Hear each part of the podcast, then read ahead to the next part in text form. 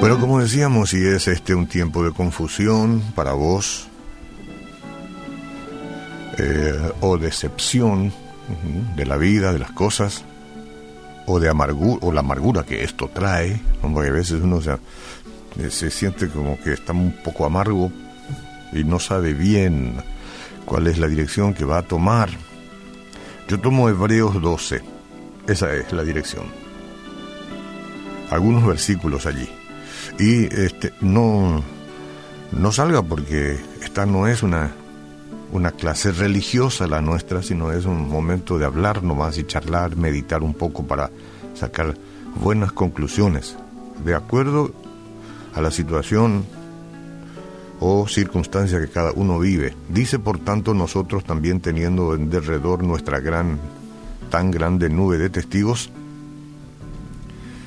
despojémonos de todo peso y del pecado que nos asedia. De esto es de lo que tenemos que despojarnos.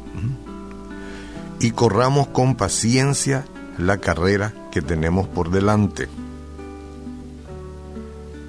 Recién este, la canción que estábamos escuchando decía que Montaner hay que vivir deprisa, yo vivo deprisa, y eso se entiende, eso es valorar, valorizar las cosas que, que realmente tienen sentido y aquí el texto bíblico nos dice que corramos, pero con paciencia, la carrera que tenemos por delante.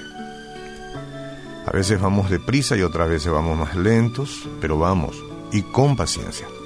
El otro versículo dice, puestos los ojos en Jesús, el autor y consumador de la fe, ¿eh? el cual, por el gozo puesto delante de él, sufrió la cruz, menospreciando el oprobio, y se sentó a la diestra del trono de Dios. De allá vino y allá está. Entonces, Considerad a aquel que sufrió tal contradicción de pecadores contra sí mismo, para que vuestro ánimo no se canse hasta desmayar. Este ánimo cansado hasta desmayar es lo que quiero tratar. Porque es una cuestión natural este, en las personas. Porque vivimos y la vida es larga y de repente suceden cosas. Entonces yo le pregunto, ¿cómo ve usted su vida? si es que se mira ahora un ratito, eh, eh, eh, es una carrera apasionante la que está teniendo, está lleno de gozo o siente más como, como estar en un pozo en el cual uno está atrapado. ¿Cómo, cómo se siente? Usted ya respondió. Así se siente. ¿eh? Sí, porque tristemente yo entiendo muchas personas andan a la deriva sin hacer uso del maravilloso plan de Dios para, para sus vidas, justamente. Y no estoy hablando a manera de reprensión, sino de realidad.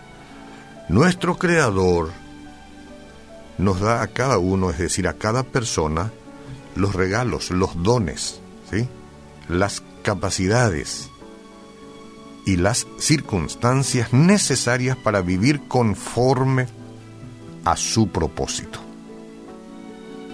Pero lo que ocurre es que muchas personas tratan de encontrar satisfacción en los placeres de la vida sin entender que la verdadera satisfacción se encuentra en lo que Dios tiene para ellas. No estamos hablando que todos los placeres deben ser quitados de nuestra vida, pero hay gente que está sumida única y exclusivamente en los placeres de la vida y entre esos placeres algunos que no corresponden, desde luego, y que hacen mal. Porque no se entiende pues cuál es la verdadera satisfacción. Y esa se encuentra en Dios. Esa se encuentra en Dios. No importa cuántas veces usted ha escuchado esto, o si ha intentado una otra vez y finalmente ha decaído otra vez, pero ese es el camino. Lamentablemente, muchas personas que han sido salvas ya, ¿verdad? Caminan con el Señor durante un tiempo y después se apartan. Se apartan, ya no oran, ya no, no tienen el sabor de leer la Biblia. Pero esto ocurre cuando uno se aparta nomás. No es que la, la oración o que la Biblia haya dejado de tener su poder y su dulzura ¿eh? y su capacidad de reprensión, dicho sea de paso. Bueno, algunos se acobardan y pierden el deseo de perseverar en las circunstancias difíciles, como las que todos estamos viviendo en este tiempo. Para otras las ideas y las metas mundanas llegan a distraer su atención. Y hay tantas cosas en el mundo, ¿no? Tal vez son influenciadas por ciertas personas que hacen que pierdan de vista el objetivo. Hay que cuidar con quién andamos. Los deportes, los pasatiempos o simplemente el ajetreo de la vida pueden también envolver a un creyente y hacer que su corazón sea parte de Cristo. No importa cuál sea la causa, toda vida separada de la única ancla verdadera va a sufrir y está en peligro.